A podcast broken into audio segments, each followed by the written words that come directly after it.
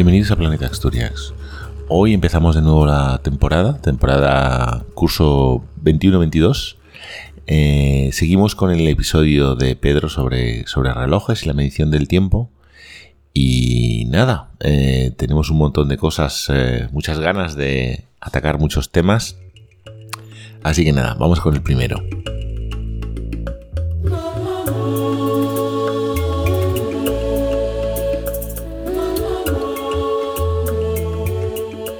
Bueno, pues eh, nada, empezamos de nuevo la, temporada después del verano. Empezamos, retomamos los podcasts. Eh, con muchas ganas. Con muchas ganas. tenemos, tenemos temita. Hoy está, hoy está Pedro con su, con su segundo episodio sobre, sobre la medida del tiempo.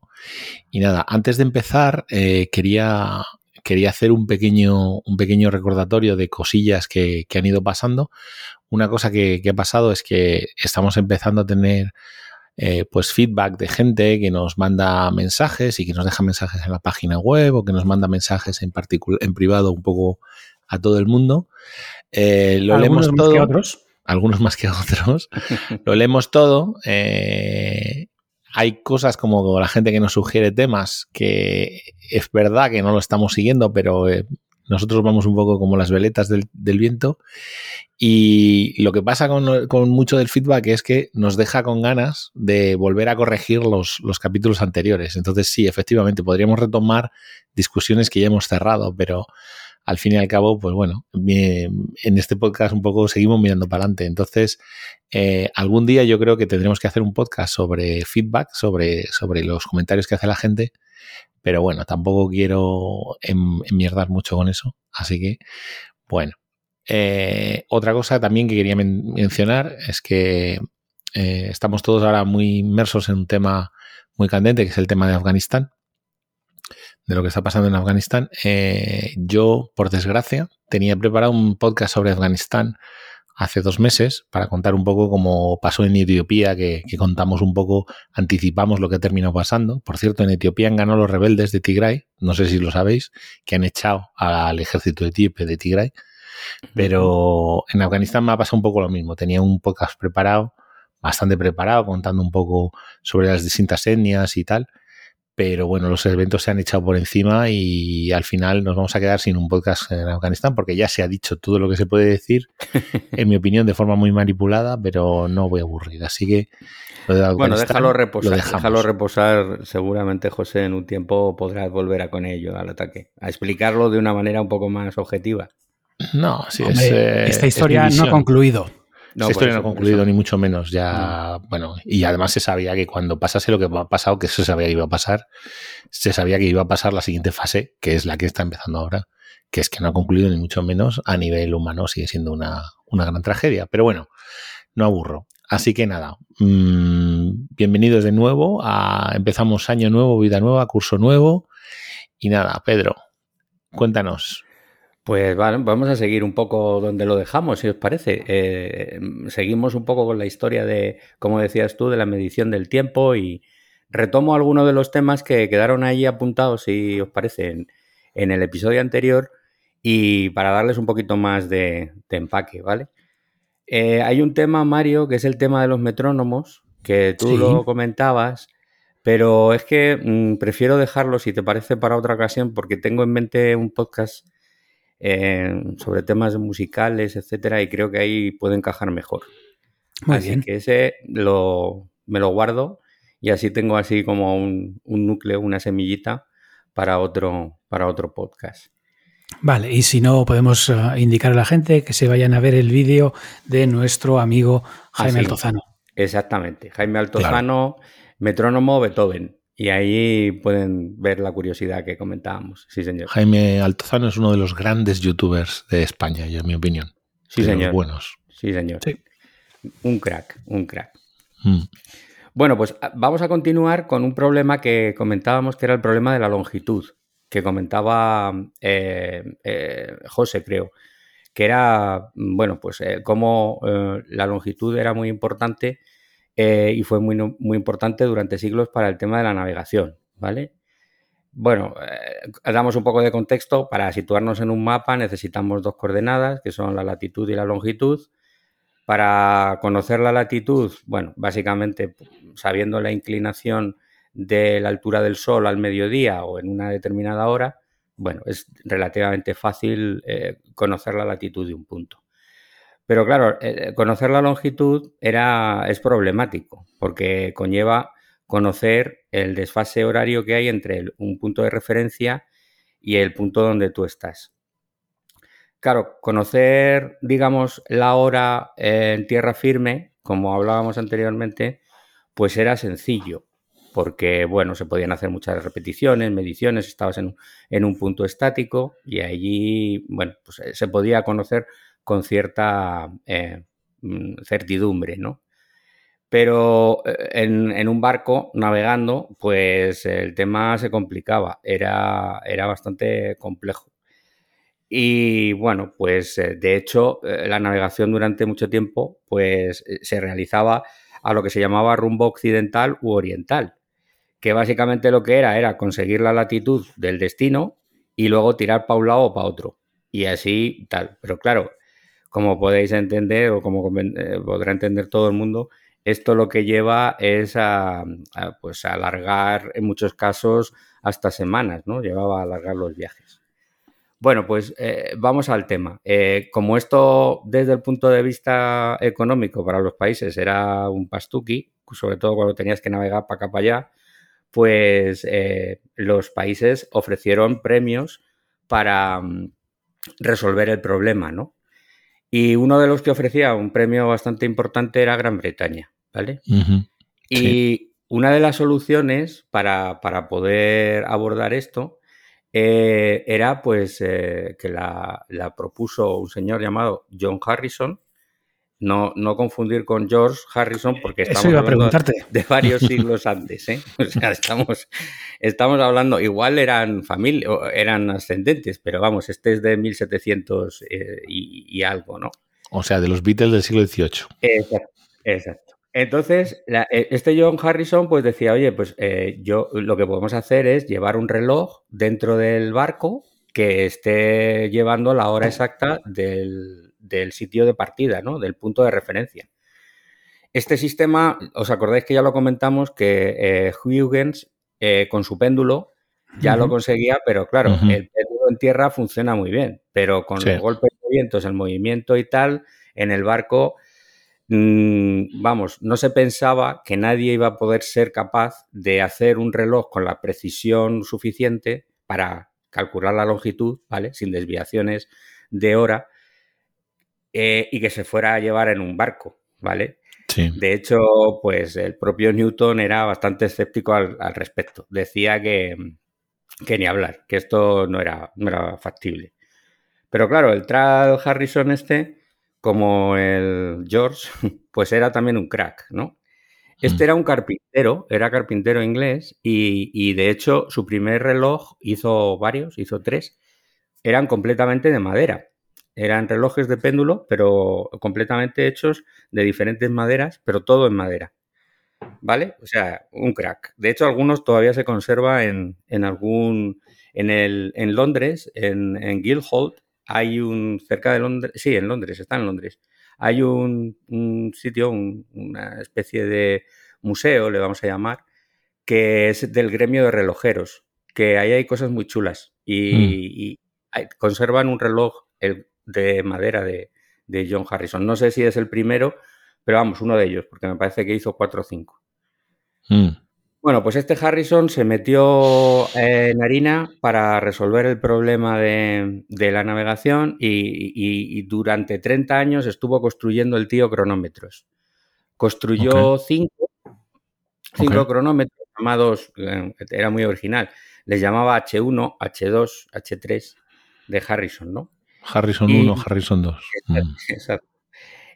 Y de hecho, con el primero, pues eh, el tío hizo pruebas eh, en un viaje inicialmente, en un viaje a Lisboa, y el reloj funcionaba fenomenal. Pero claro, el comité de, para dar ese premio exigía que, bueno, pues una serie de condicionantes, entre ellos que tenías que irte a un viaje a las Indias. O sea, tenías que hacer un viaje, digamos, largo para que te pudieran dar la pasta, ¿no? Mm. Y en lugar de probar el H1 mm, eh, diciendo, bueno, pues oye, si ha ido bien a Lisboa, vamos a probarlo y vamos a irnos a, las Américas, ¿no? A ver, o al otro lado del océano, ¿no? Pues nada, el tío dijo, no, no, yo creo que esto lo puedo mejorar y nada, se lió, construyó el, 8, el, H2. Que le llevó otros 5 o 6 años. Exactamente.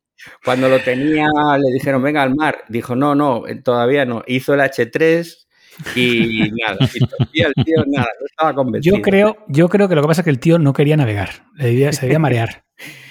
Total, que sí, sí, igual, igual tenía un problema con eso. Puede ser, fíjate, una tal. Total, que ya hasta que no llegó al H4, el tío dijo, no, no, yo no me monto en un barco, como dice Mario. Y, y finalmente, con el H4 lo consiguió y consiguió realizar, cumplir los requisitos de, digamos, perfección y de ajuste que, porque, bueno, exigían pues unas desviaciones muy pequeñas que lógicamente conllevaban una precisión en la medida muy alta, ¿no? Eh, y lo consiguió. Y bueno, pues después de tanto curro, de ya os digo, 30 años, eh, pues como buenos ingleses, a la hora de soltar la mosca, pues le empezaron a poner problemas, ¿no? Dijeron, no, es que no, no está claro, no sé qué. Y el tío tuvo que luchar durante 12 años más para que finalmente el Parlamento británico le reconociera el premio y le pagara la cantidad que, estaba de alguna manera acordada, ¿no? Que eran 20.000 libras de, de, aquel entonces, ¿vale? Lo importante de Harrison... si son 40 años, pero 40 años son muchos. Sí, sí. También. Mm. Bueno, eh, para ser del todo correctos, es cierto que le dieron un anticipo que creo recordar que era, no sé si era la mitad o un tercio de esas 20.000 libras para el desarrollo de... Dinero, ¿eh? Para, ¿Eh? Entonces es, para entonces es mucho dinero. Por eso digo que, a ver, que el Harrison este no debía de vivir mal, ¿no? Mm. Eh, lo que nos compete del tema de relojería, pues evidentemente con el perfeccionismo que, que, podéis haber visto, ¿no? Dedicado el, pues es cierto que Harrison desarrolló sistemas eh, de, precisión, hizo mucha, mucha investigación en el campo de las dilataciones, eh, de compensación de dilataciones y desarrolló también pues, diferentes mecanismos que luego ayudaron mucho en la miniaturización ¿vale? de, los, de los relojes. Así que este es una referencia en el campo de la relojería. Saltamos. ¿Tú eres, Harrisonista? Soy Harrisonista, sí, sí, sí. Soy sobre todo porque además era un hombre que había sido, procedido de una esta humilde. O sea, que no era, porque al principio la relojería, y ahora lo voy a relacionar con el tema este que, voy a mencionar ahora, pues era un poco una cuestión de joyas y de mm, muy relacionada con la alta alcurnia y con la, y con la aristocracia, ¿no? Y la realeza, porque eran piezas pues muy ricas, ¿no?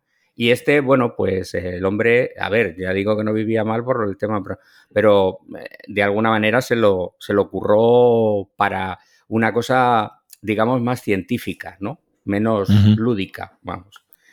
Sí. Pues mira, con esto enlazo muy bien con otra cosa que yo creo que preguntabas tú, José, y era el porqué de Suiza como referente en la relojería. Porque esto decía, joder.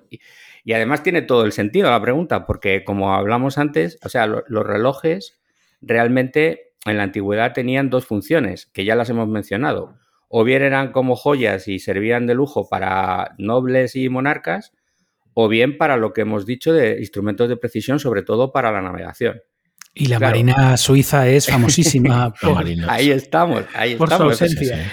O sea, el almirantazgo suizo y el, y el, y el Lord Lore mental, ¿no? el lore mental, efectivamente. El lore mental que al finalmente eh, eh, eh, cayó en un agujero, ¿no? Sí, sí. bueno, pues evidentemente en los países que eran potencias en el tema de la relojería, pues eran lo que hemos mencionado, Reino Unido, Países Bajos, Francia, Alemania, pues allí donde había corte y donde, donde había inventos. Entonces, ¿por qué Suiza? Pues eh, la respuesta mm, viene, como en muchas ocasiones, por parte de la. ¿Eh? Impuestos. impuestos? No, no, esta vez, no. Casi. Viene por la religión. Ah. Por la religión, sí. Y, Casi tan importante como los impuestos. Eh, bueno, eh, de hecho, ahí hay una gran controversia, ¿no?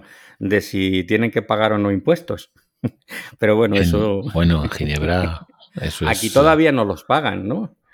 En fin, eso lo vamos a dejar eh, ahí para otro, eso otro podcast. Eso, podemos hacer otro, podcast, pero podemos hablar de las, una temporada, o una las guerras de Flandes que, son muy interesantes con el tema de los impuestos. Es muy divertido. Pues el tema de la religión, sí, y, nos vamos al siglo XVI y entonces el tema es que Juan Calvino, ¿vale? Que empezaba a dar estopa a la religión católica y, y bueno, también por su visión de lo que era la religión y la austeridad, etcétera, pues claro, empieza a tocarle un poco las narices a los reyes de Francia y el tío que hace, que se ve las orejas al lobo y dice, uy, a mí me van a fumigar, me piro. ¿Y dónde se va? Se va a Ginebra.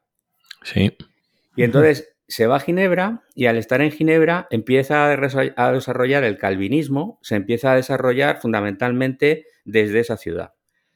¿Qué pasa? Que, como he dicho, el calvinismo, y como sabéis, pues tanto las joyas como las imágenes religiosas, es decir, es, una, es un canto a la austeridad.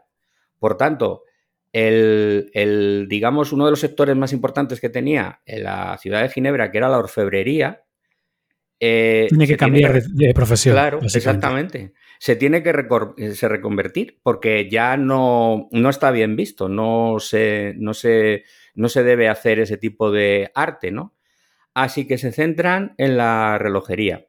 Y ahí es donde empieza a desarrollarse, por esta razón, más, lógicamente luego, situaciones políticas que son pues eh, la represión de los hugonotes por parte de Luis XIV, que se mueven, hacen que y, desde Escocia a Inglaterra también hay una migración muy importante durante los años posteriores a Ginebra que, durante ese tiempo duplica su, eh, población. Y entonces, bueno, pues ahí se empieza a desarrollar ese caldo de cultivo y esta es la razón del germen de la, el por qué, lógicamente luego, pues eh, a lo largo del tiempo, y ahora lo, lo, iremos viendo en el podcast, pues luego los suizos lo que sí que han tenido es eh, imponer sus innovaciones y también les ha ayudado la neutralidad en las guerras, claro, porque eso, las guerras han influido grandemente también en, todo lo que es la cuestión industrial. Pero la respuesta al por qué es religiosa. Perdona, Mario.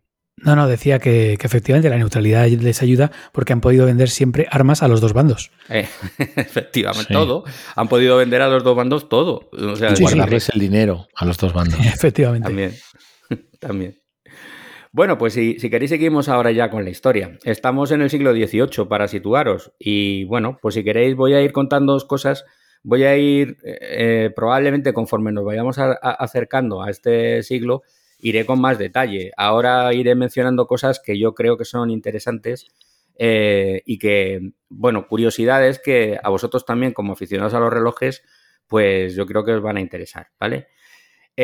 pues en 1704 el, relojero Fatio de Dulier, ¿vale? Eh, pues inventa una cosa que todavía hoy se sigue utilizando.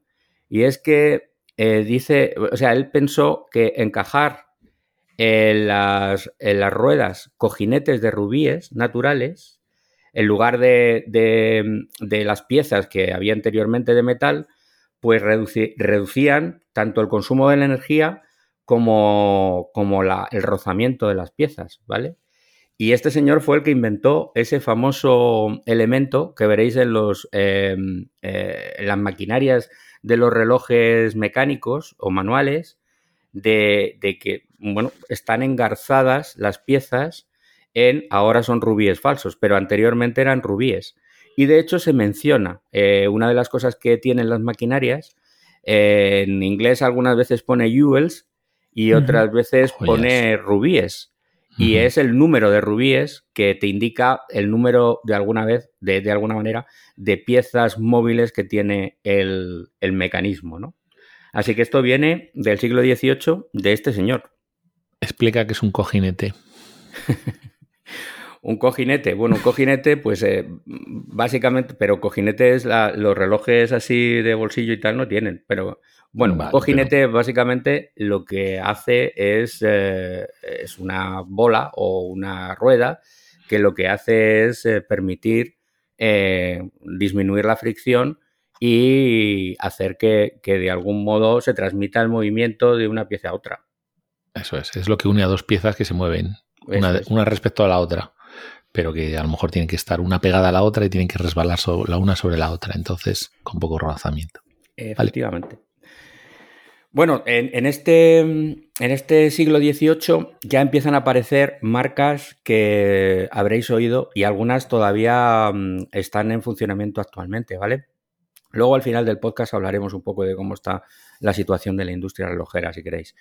Pero en este siglo pues, se crean marcas como Black Pain, eh, Fabre Leuva, Vacheron Constantin, eh, Jürgensen o Breguet. Y, aquí me, voy a, me voy a parar, porque aquí em, Breguet pues, es uno de los grandes eh, maestros relojeros que, han existido en todos los tiempos. ¿vale? Él desarrolló muchas de las complicaciones que actualmente todavía se, siguen utilizando y se avanzó mucho em, gracias a él en el tema de la relojería. De hecho, bueno, él fue el inventor de una de las, eh, digamos, más sofisticadas eh, complicaciones que existen, que se llama el turbillón. No sé si habéis oído hablar de ello. Sí, sí, sí. Famosísimo. Famosísimo. Y carísimo. Bueno, pues eh, efectivamente, es un mecanismo que, realmente, bueno, si queréis explicamos un poquito de, por qué tiene su importancia y qué es. Hmm. Eh, la cuestión está en que en el siglo XVIII, pues claro, como, hemos hablado, la mayoría de los relojes que se, llamaba, se llevaban eran relojes de bolsillo, ¿vale? Entonces, la mayor parte del tiempo el reloj estaba en una posición fija, que era una posición vertical. En esa posición, el problema que había es que la gravedad eh, tiene un efecto bastante importante en la precisión del mecanismo del reloj, ¿vale? Para solucionar este tema, Breguet lo que hizo fue diseñar básicamente como una jaula giratoria que va conectada, conectando eh, a, esa rueda, esa jaula, a la rueda del segundero y en la que le mete tanto el conjunto del volante, la espiral y la rueda de escape. Es decir, prácticamente el conjunto, digamos, más pesado y que más inercia tiene del reloj, la encapsula dentro de una jaula y la hace girar 60, cada 60 segundos, claro, da una vuelta completa. Y eso, evidentemente, lo que hace es compensar el efecto que la gravedad tenía sobre los relojes de bolsillo, lo cual supuso una magnífica evolución. Lógicamente, como podéis entender, y ya más o menos se puede atisbar, el mecanismo para hacer todo esto pues era bastante complicado, ¿no? Y, pero sí que mejoraba ostensiblemente la precisión de los relojes de bolsillo. De hecho, mm, ese sistema eh, permaneció de alguna forma como el más em, eh, sofisticado y el que mejor em, ayudaba a compensar los efectos gravitatorios hasta que en, en 2004 eh, Jäger LeCoultre eh, lo mejora haciendo lo que llama él el giroturbillón, que es básicamente hacer lo mismo, pero en vez de rotar en un plano, rota en tres dimensiones. Pero bueno, eh, hubo que esperar, estamos hablando pues casi, casi dos siglos. 200 años. Exacto, exacto. Así que este es el señor Breguet. Antes de... Antes de que pases al, siguiente, quería hacer un pequeño apunte tirando de. Bueno, y como sabéis, la cabra tira al monte, ¿no? Em, el tataranieto del señor Breguet era otro señor Breguet, em, que igual, igual José Luis ha oído hablar, era un famosísimo aviador, ingeniero e ingeniero aeronáutico, más bien. Que diseñó un montón de, aviones que, que, Francia utilizó durante la Primera Guerra Mundial y fue el fundador de lo que hoy en día es Air France. Sí. pues este tipo, este tipo era el tataranieto de, del primer Un fabricante de aviones y de hecho los primeros, los primeros aviones de la época pionera, pionera, pionera de antes de la Primera Guerra Mundial, cuando se hacían los primeros vuelos y tal, los Breguet eran de los mejores aviones que había. Los franceses eran muy punteros, aunque los americanos siempre reclaman que ellos fueron los primeros que volaron. Eh, los que estaban volando esa misma semana eran aviones franceses. Los que estaban, los primeros que volaron por encima del Canal de la Mancha fueron aviones franceses. Y eh, Breguet era una de las dos marcas realmente que, era fuerte en esa época. O sea, son los grandes pioneros de la aviación. Pues de, casta le viene al galgo, ¿no? Eh, Efectivamente. Podemos decir. sí, señor. Eh, desde luego, desde en el mundo de la relojería, todo un crack, un exponente de los más, de los más importantes. Mm. Bueno, terminamos el siglo con una, cosa que mm, es que en es, al final de este siglo XVIII se mm, eh, nace la fábrica de calibres, probablemente la más importante calibres, sabéis que son los mecanismos de los relojes, o sea, lo que es el mecanismo que da la hora, ¿no? Que es la Suiza ETA, ETA SA que, mm, bueno, yo te diría que actualmente de los eh, mecanismos actuales que llevan los, los, relojes suizos, pues probablemente hará el 70%, básicamente. Hoy, ¿eh? Y estamos hablando de, del siglo XVIII. Vale, pues nos vamos al siglo XIX y otro francés, eh, Louis Moinet, ¿vale? Este señor lo que hizo fue inventar el primer cronógrafo, ¿vale? Cronógrafo que, bueno, como sabéis, eh, o lo menciono, eh, hay una diferencia entre cronógrafo y cronómetro, ¿vale? Son cosas diferentes. ¿Esto lo conocéis? ¿O lo matizo? No, no, matiza, matiza. Matizo, vale. Para, la audiencia, para la audiencia, para nosotros no. nosotros no, nosotros lo sabemos. Claro, claro, claro. Vale, pues venga, lo matizo. la cuestión está en que un cronógrafo es un dispositivo que te permite medir el tiempo entre eh, dos momentos determinados, ¿vale? Es decir, tú tienes un arranque y una parada y te permite medir ese tiempo que va entre un evento y otro. Eso sería un Lo que, lo que popularmente se dice cronometrar algo. Exactamente, que está mal. Eh, que está mal. Eh, un cronómetro es un mecanismo que mide el tiempo con una determinada precisión. Es decir, que homologa una precisión que, cumple un determinado requisito. Y puede ser un cronómetro eh, suizo, quiere decirse que cumple la normativa que los suizos se imponen, o eh, puede ser un cronómetro japonés. También, por ejemplo, eh, los alemanes certifican cronómetros pero lo que indica es que tiene un grado, digamos, de precisión determinado. Entonces, tú puedes tener un reloj cronómetro. De hecho, los Rolex lo pone, cronómetro, oficial, cronómetro, etc. Y eso es un cronómetro. Y un cronógrafo puede ser, como decíamos antes, una complicación que puede venir dentro de un reloj, que puede ser cronómetro o no cronómetro, ¿vale? Yo creo que ha quedado más botón y cronometra Exactamente. hasta que le paras. El que cronometra, lo que decimos es un cronógrafo. es un cronógrafo, efectivamente. Ahí estamos. Esa es la cuestión. Bueno, pues no me enrollo más con esto, pero yo creo que conviene precisarlo porque son términos que no usamos. La, cuestión está en que al principio del siglo XIX, pues este señor fue capaz de inventar, o sea, de hacer este cronógrafo que tenía una latencia y aquí es donde viene un poco la innovación, por eso lo menciono, de 216.000 bits por hora. Es decir, estos son 30 hercios. Para que nos hagamos una idea, los relojes que llevamos de pulsera mecánicos actualmente son de entre 3 o 4 hercios. Los, los que tienen, digamos que le llaman de high latency, son 4 hercios y los normales, eh, las maquinarias más usuales, son de 3 hercios. O sea, estamos hablando de 10 veces más latencia era capaz de, medir, eh, o sea, giraba em, una vuelta entera cada segundo. Ok. ¿Vale? Que para, bueno, pues fue un avance tal. Bueno, pues seguimos. Y una pregunta, a... ver, espera, una, pregunta sobre los cronógrafos. Eh, los cronógrafos son estos relojes, mm, llevándolo a lo de hoy en día, los cronógrafos que son estos relojes que tienen como pequeños diales dentro del propio reloj y tal. Exacto. El cronógrafo, lo que es el mecanismo del cronógrafo, es parte del mecanismo normal del reloj, porque cuando tú eh, pones en marcha tu cronógrafo que tienes en la muñeca y dices, voy a medir, pues eso, lo que tarde a Mario en hacer una tortilla, y entonces pones ahí el, tiempo en marcha, pero tu reloj sigue funcionando. Entonces, o sea, tu reloj sigue midiendo el tiempo, en tiempo en Madrid.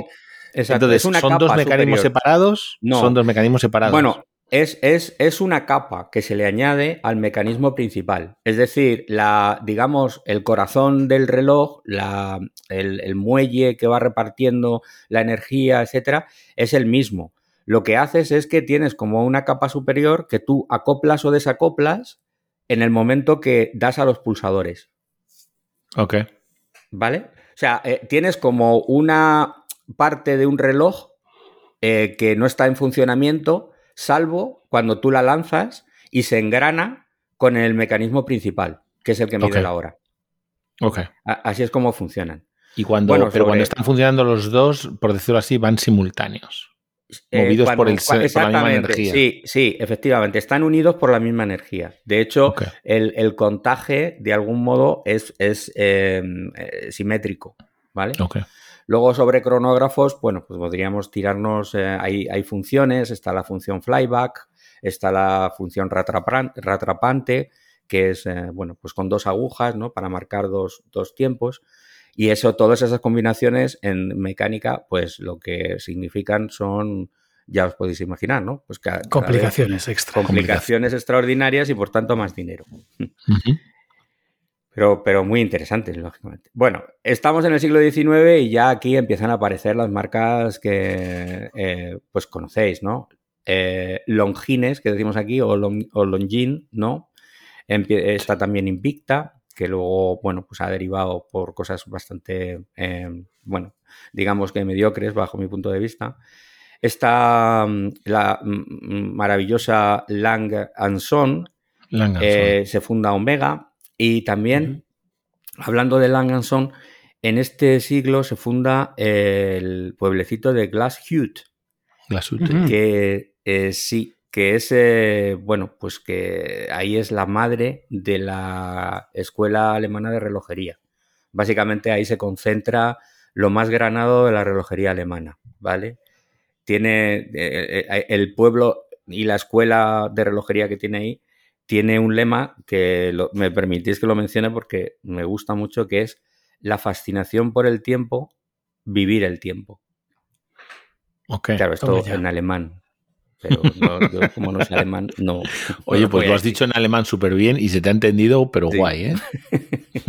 bien, pues eh, esto, esto es lo que tiene ya el multilingüismo, que enseguida con los podcasts te haces, te haces con ello. Es que con los relojes se aprende de, de la leche. ¿Y, y Rolex? pero queda, queda. Claro, es que ah, esto, lo bueno que tiene, lo bueno que tiene hacerlo temporalmente es que te vas dando cuenta de cuándo aparecen las eh, marcas. Porque eh, eso, por ejemplo, es sorpresivo. Todavía no ha aparecido Rolex, pero es que todavía Rolex no está. Y eso estás hablando siempre de relojes de bolsillo. Eh, estoy hablando, sí, estoy hablando fundamentalmente de la evolución hacia los relojes de bolsillo, sí, sí, sí. porque los relojes, digamos, así de pared y todo esto, pues ya tenían una tradición como más antigua, ¿no? Ahí realmente avances tecnológicos, pues eh, hubo menos, hubo menos realmente. Y cuando ibas a hacer un, reloj de una torre o te ibas a comprar un reloj para, yo qué sé, para ayuntamiento, un reloj grande o lo que sea, ¿se lo encargabas también a esta gente, a los eh, y toda esta gente? No, normalmente eso, eh, como ya digo, que no requería de una maquinaria, de una tecnología tan avanzada, eh, eso lo apañaba de alguna manera algún relojero local. ¿Vale? O sea, siempre, eh, eh, ya digamos que ahí había tecnología más em, conocida, engranajes más reconocidos y piezas más mm, fabriles, por así decir, y eso normalmente pues se hacía a nivel doméstico, salvo que por alguna razón de prestigio tú quisieras poner, como los hay, ¿no? Algún algún tipo de elemento muy, muy peculiar o, que, simplemente darle nombre, ¿no? Pero en general eso era una cosa ya local, por así decir. Bueno, pues en 1852 eh, empiezan los primeros relojes eléctricos, ya. De hecho, se, instala, se instala uno en el observatorio de Greenwich instalan un reloj eléctrico. Ok. Eh, bueno, ya voy a ir mencionando cosas. Por ejemplo, voy a mencionar dos marcas que me parecen muy interesantes, ¿vale? Eh, la primera, no sé si habréis oído hablar de ella, Roscoff, que aunque tenga ese nombre, es una marca suiza, ¿vale? Eh, ¿Por mm. qué la menciono? Porque en, en el siglo XIX, en 1850 aproximadamente, es la primera marca que inicia la producción masiva de relojes simplifica lo que había anteriormente, el reloj de bolsillo venía a tener como unas 160 piezas, ¿vale? La simplifica a 57 y baja su precio 20 francos, que era como, mm, básicamente, eh, lo, baja a 20 francos, que era como cuatro veces menos, la cuarta parte del reloj más barato que existía.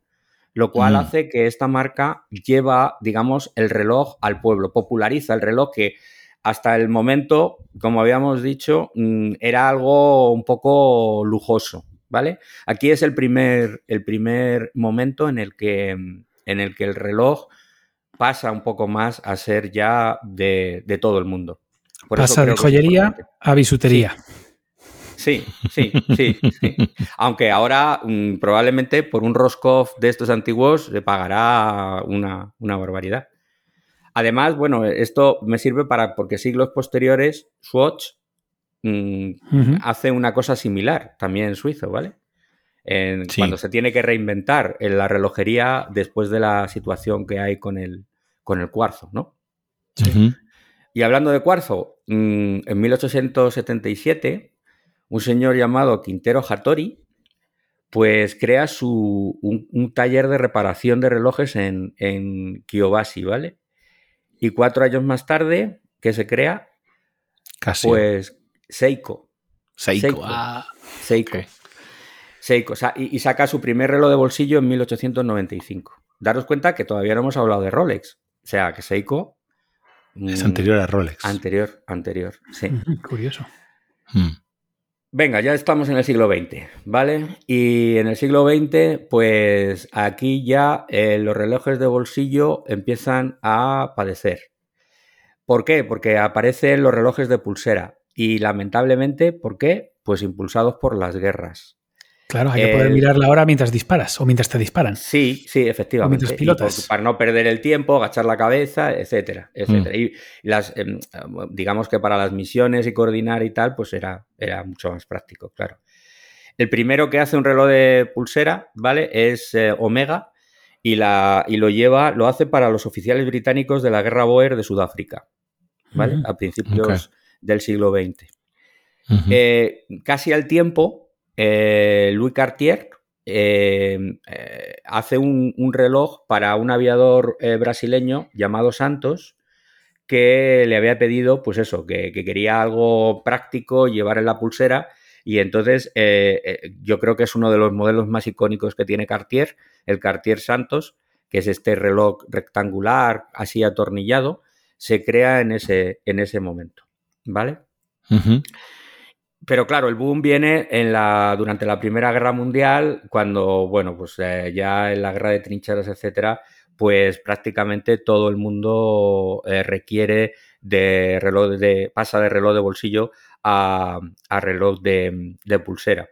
Y, bueno, anteriormente los relojes de pulsera eh, eran, estaban destinados más a, a, mujeres que a hombres y por eso se resistían. Pero claro, a ver quién, quién era el guapo de, decir o hacer algún comentario a la gente que había estado en el frente de la Primera Guerra Mundial de que llevaba un reloj de pulsera y que eso no era, eh, no era de hombres, ¿no?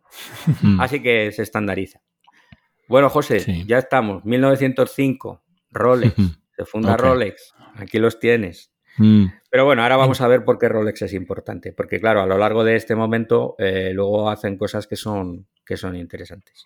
Una cosa que pasa durante la Primera Guerra Mundial con la aviación, que pues, sí fue un desarrollo absolutamente increíble, porque la imagen que tenemos de la aviación de la Primera Guerra Mundial son pues los cazas teniendo estas guerras, los biplanos y todo eso, pero eh, la logística alrededor de, estos aviones y toda la, complejidad técnica que tenía era absolutamente impresionante y hacían cosas que con las máquinas que tenían eran impresionantes. Por ejemplo, los alemanes hicieron bombardeos en Londres, que para volar hasta Londres con una cosa que va a 100 kilómetros, 120, 130 kilómetros por hora, para tirar una bomba que es mm, pequeñita y tienes que volar en un avión biplano o biplano de, de madera y tela con otros tres ahí, con una cazadora de, cuero porque te pelas de frío, tienes que estar durante horas y horas, tienes que estar midiendo los tiempos, midiendo los vientos porque te lleva para los lados, eh, hacer navegación pues a ojo más o menos interpretando lo que ves desde el aire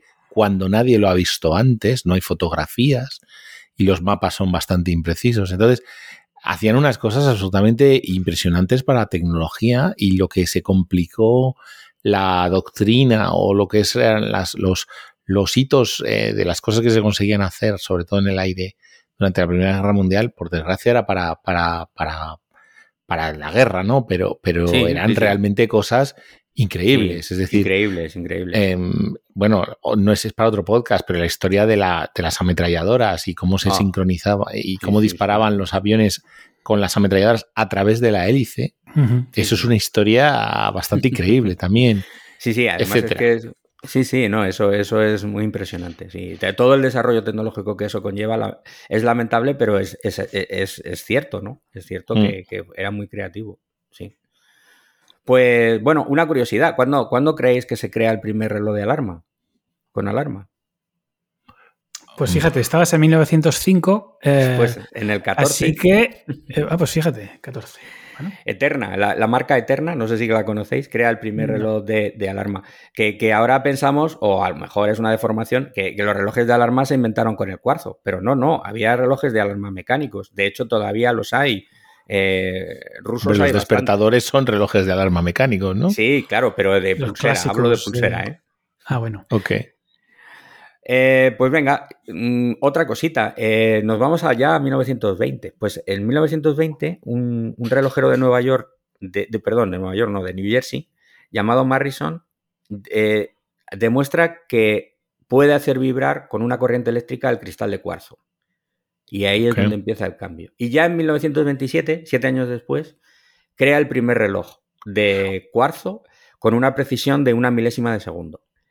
O sea, ya era un relojero el que, el que el primero que empezó a electrificar el cuarzo. Sí. Era un relojero. O sea, ya iba buscando precisamente eso. Exacto. Sí, sí, sí. El pequeño inconveniente que tenía este reloj primero de cuarzo era que pesaba unos 100 kilos, más o menos. Entonces, para, mi pulsera un poquito grande. sí, había que ser un, pedazo de tío para llevarse los 100 kilos a cuestas. Pero bueno, oye, eh, ya, ya es, es el inicio, es el germen, ¿no? Es el germen. Hombre, yo si fuera en 85, vale, pero 100 no. Exacto. Eso es porque llevas el reloj en la mano izquierda, llevarlo en la derecha y ya no hay problema. Exactamente. Venga, vamos con Rolex. Eh, José, 1926, primer gran hito de Rolex. Crea el primer reloj hermético al agua y al polvo, ¿vale? Eh, el famoso Oyster, ¿vale? Que, bueno, eh, tiene, eh, para hacerlo hacen un evento además de marketing, porque otra cosa será, pero Rolex en el tema de marketing lo clava. Y, además este es un buen, un buen eh, hito de marketing. Resulta que para demostrarlo cogen a la nadadora inglesa Mercedes Gleitze y atraviesa mm, el Canal de la Mancha, siendo la primera mujer en conseguirlo, atravesar a nado el Canal de la Mancha con un Rolex en la muñeca. Y por con un reloj de 100 kilos en la muñeca. no, el de, cuarzo era de 100 kilos. El Oyster, hombre, el Oyster no. Así que, bueno, demostró la estanqueidad del, reloj y, claro, esto ya popularizó mucho a la marca, ¿no? sí. Otro hito importante que consigue Longin eh, es la primera, la primera travesía del Atlántico es cronometrada con un reloj que lleva el propio Lindbergh eh, Longin en su muñeca, ¿vale? 33 horitas y 30 minutos. Casi nada. Em, otra gran innovación de Rolex, ya en el 32, em, el rotor perpetual, que es lo de la carga automática, eliminando la cuerda manual. Entonces, claro, lógicamente estos dos eventos, la estanqueidad y la cuerda manual, pues hacen de Rolex una, una marca ya de referencia relojera, ¿vale? Otra marca que habéis oído bastante será Breitling. Eh, eh, eh, por ejemplo, en el año 41 es la marca que patenta incorporar una regla de cálculo dentro de un reloj, ¿vale? El reloj se llama eh, Chronomat y es el precursor del, eh, Navitimer, que yo creo que es el reloj más famoso de así de pilotos, uno de los más famosos de pilotos que habréis visto en todas las películas o, eh, tal, que, bueno, y conlleva una regla de cálculo pues para calcular el combustible que falta, este tipo de cosas, hacer multiplicaciones, divisiones, etc. Mm.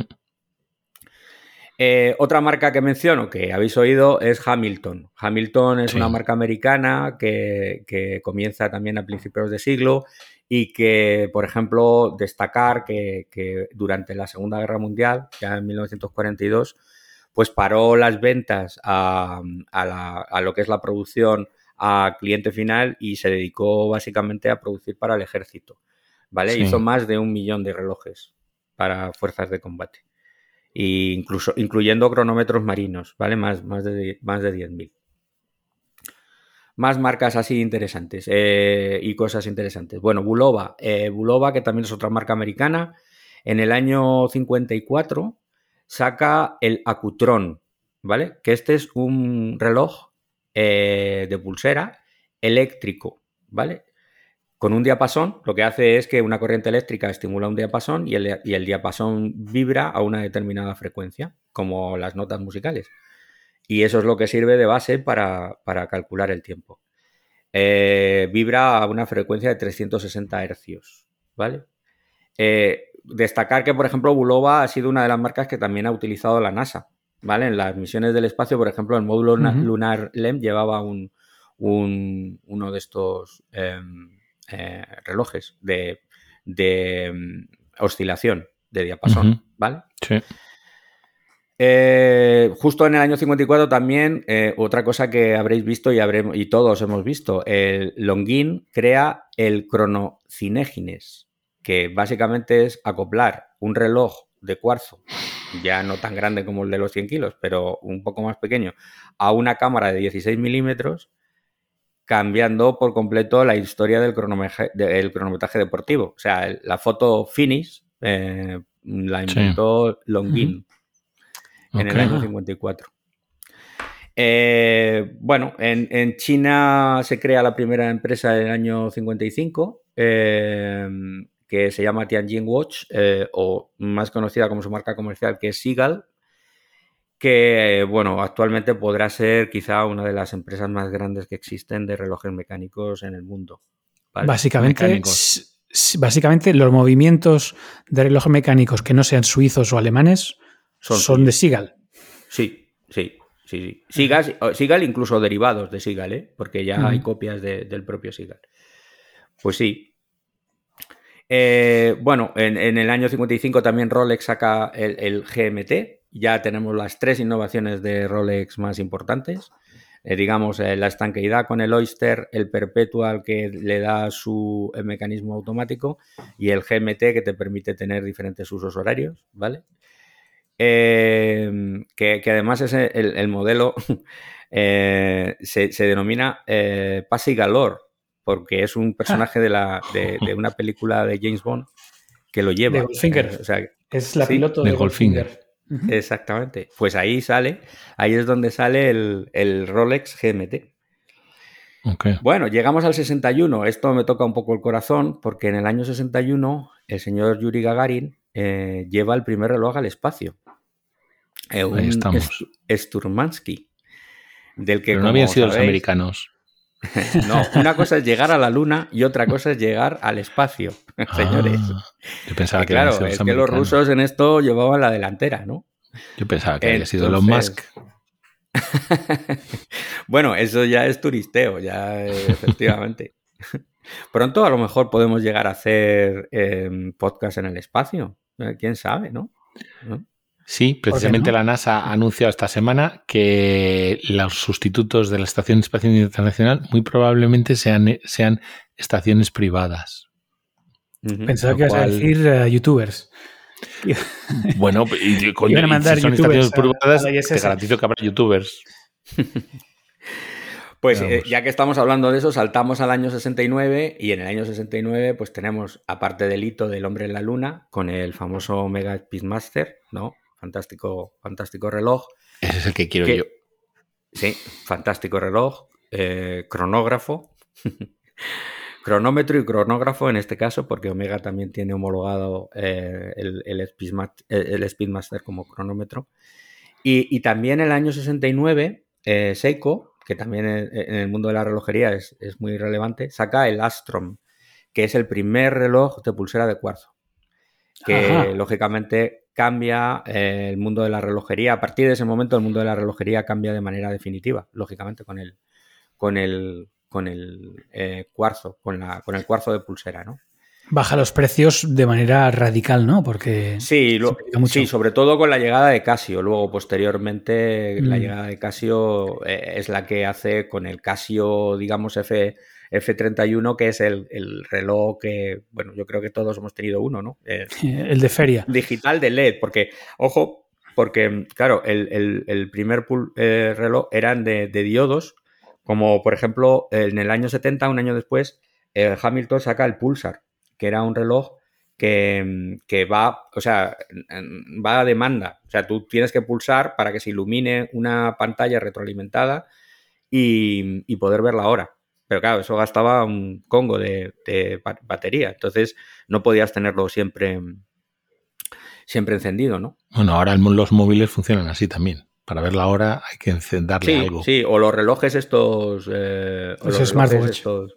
Exacto, exacto.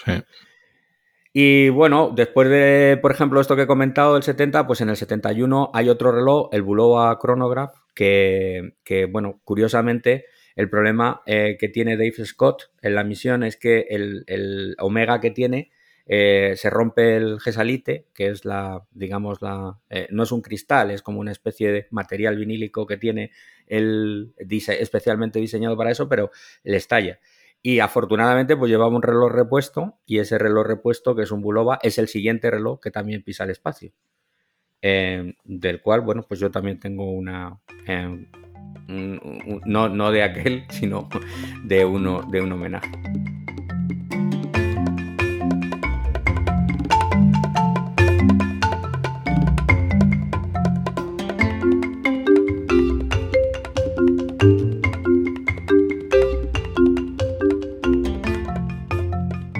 Pues súper interesante. Eh, nos podríamos tirar seis meses aquí hablando de, relojes. Sí, señor. Pues nada, pues eh, bueno, pues eh, muchas gracias. nada, pues muchas veces. Yo encantado. Un placer. Con esto, el primero de la temporada.